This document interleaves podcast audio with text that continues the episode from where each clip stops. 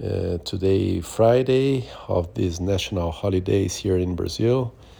So it was uh, quite a nice day, uh, a bit different and more movement. I went out uh, for lunch and decided to come back home uh, uh, walking, and it was quite a long walk one hour, 40 minutes, around eight and a half kilometers easy one and uh, but quite quite long and, and uh, for my current uh, non-activity let's say it was quite something but also not a big push.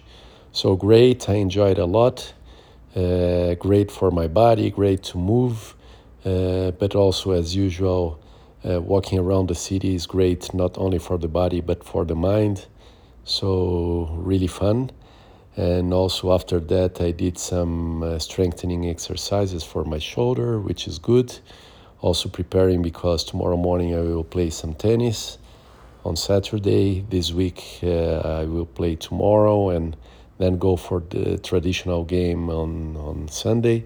So two days of tennis.